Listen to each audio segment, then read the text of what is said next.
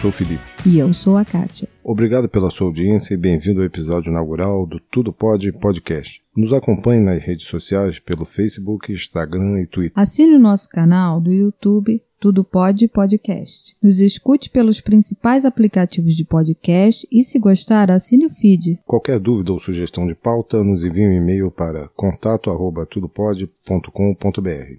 E nesse episódio inaugural vamos falar sobre o quê?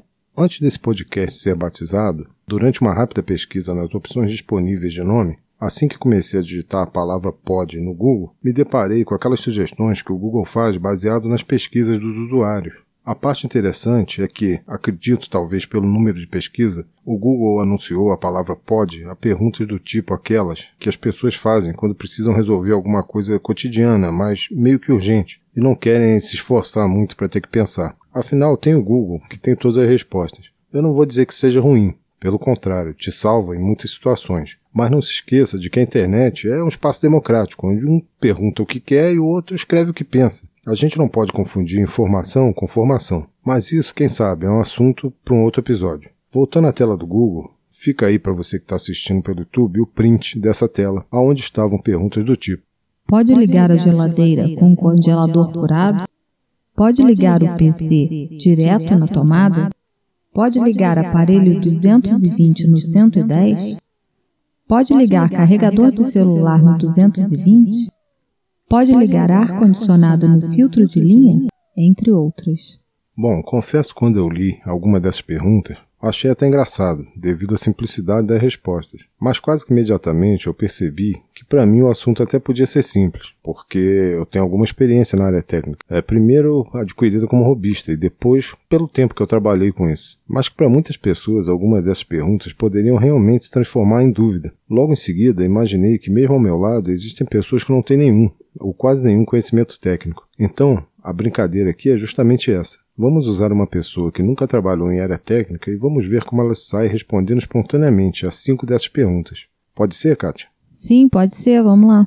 Então vamos lá, Kátia. Eu pergunto e você tenta responder, sem qualquer obrigação. O que te vier à cabeça, você responde, da forma que quiser, mas se esforça para dar uma resposta. Em última análise, se você não tiver realmente ideia, basta responder que não sabe. Em seguida, eu tento explicar sobre o ponto de vista técnico, porém de uma forma mais objetiva, sem complicar muito o assunto, apenas para fazer com que uma pessoa que pudesse ter feito uma pergunta dessa pudesse entender e confiar nessa resposta. Vamos lá, pergunta número 1. Um. Pode ligar a geladeira ou freezer com congelador furado? Bom, eu acho que poder pode, mas só que não vai funcionar, né?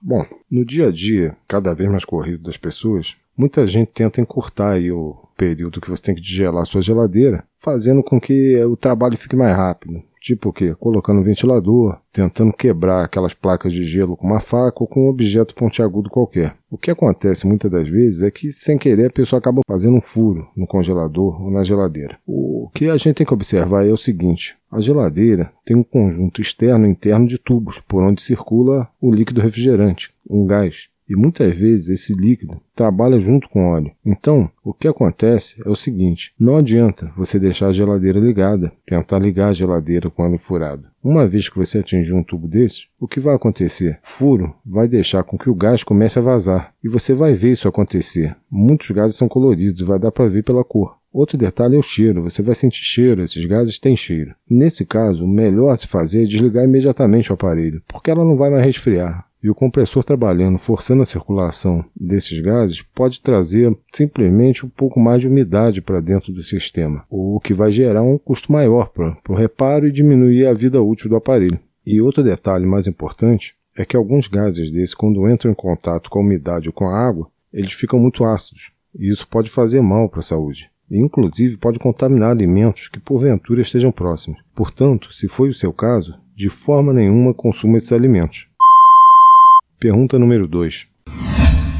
Pode ligar o PC direto na tomada? Poder pode, eu já fiz isso.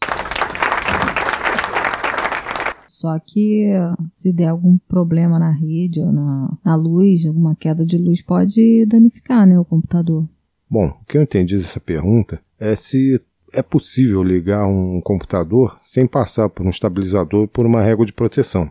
Sim, é possível. Antigamente, nas cidades pequenas, existia um problema de dimensionamento da rede. A rede era subdimensionada e não tinha muita estabilidade. Então, quando chegava tardinha ou de noite, o que, que acontecia? A tensão caía e muitas pessoas usavam aqueles estabilizadores grandes, pesados, para manter a tensão num, num, nível aceitável. Hoje em dia, a maior parte, eu acredito que a maior parte das cidades aqui no Brasil, pelo menos, ela já tem uma rede estável, o que já não justifica mais se ligar em um computador, por exemplo, num, num estabilizador. Um outro detalhe é que muitas pessoas acreditam também, e pode ser esse o, o foco da pergunta, que existe proteção naquelas réguas que se compra em supermercado chamado filtro de linha. E na verdade aquilo leva apenas um fusível ou um outro componente, um varistor. Então o que, que acontece? Se você ligar o seu computador através de uma régua dessas, ou de um estabilizador, vai ter problema? Não. Agora, pode ser ligado diretamente na tomada? Sim, pode, claro. E muitas das vezes é até melhor, porque a maioria dessas réguas, desses estabilizadores, tem uma falsa proteção. Ele parece para a pessoa que o aparelho está protegido, mas na verdade pouco ou quase nenhum efeito faz. Se pensarmos numa proteção para descarga atmosférica, ou seja, algum raio, nenhum fusível ou nenhuma régua dessas vai adiantar. O melhor a fazer para proteger seus aparelhos é ter na rede elétrica da sua casa um bom aterramento e dispositivos contra surto elétrico, chamados DPS. E vamos lembrar aqui que uma tempestade elétrica, a proteção total só vai existir mesmo se você retirar esse aparelho da tomada. Terceira pergunta. Pode ligar um aparelho de 220 volts em 110 volts? Poder pode, né? Eu já, já fiz isso, mas acontece que não funcionou.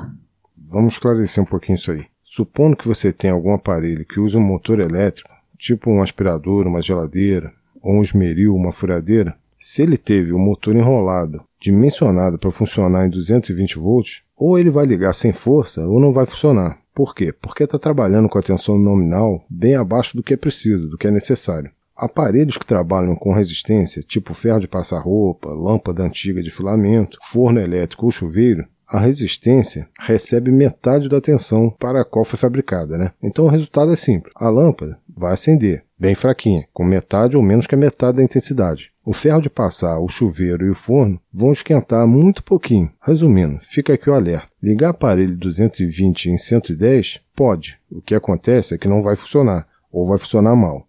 Mas o oposto, ou seja, ligar um aparelho de 110 em 220, de forma nenhuma é possível. Todos esses tipos de aparelhos serão danificados. Estamos sujeitando esses aparelhos ao dobro da tensão nominal para o qual eles foram fabricados.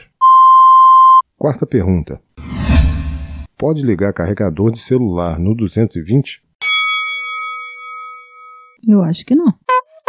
Pode sim, sem problema algum. Os carregadores de celular, bem como muitos dos aparelhos de hoje em dia, trabalham com fontes são chamadas de chaveadas. Isso quer dizer, elas são bivolt, trabalham nas duas tensões, possuem um mecanismo que sente a tensão que está entrando aonde ela foi plugada e a fonte trabalha de acordo com ela. Pode verificar no seu carregador, vira ele e que você provavelmente vai conseguir ler que está escrito que a entrada de tensão pode ser entre 80 e 220 volts.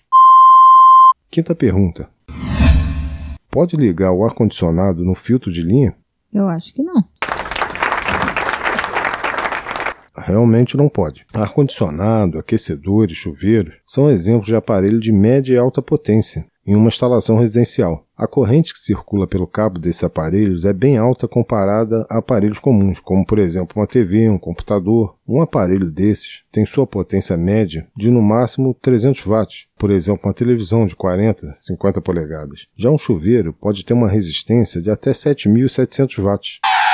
Imagina aí que seriam 77 lâmpadas daquelas antigas de filamento de 100 watts ligadas. Essa carga drenaria em torno aí de uns 70 amperes no circuito. Resumindo, aparelhos de média e alta potência têm que ter os seus cabos de força ligados diretamente na tomada. E no quadro de distribuição da tua casa, aonde ficam os disjuntores, deve sair um cabo específico só para essa tomada, tendo seu disjuntor sido dimensionado adequadamente para a carga que você vai usar. Se você ligar um aparelho desse em uma régua que diz ser um filtro de linha, bom, Caso ele funcione como prometido, que já seria uma sorte, ela vai queimar. Mas se for mal construída, piora um pouquinho mais. Ela pode até colocar fogo na sua casa.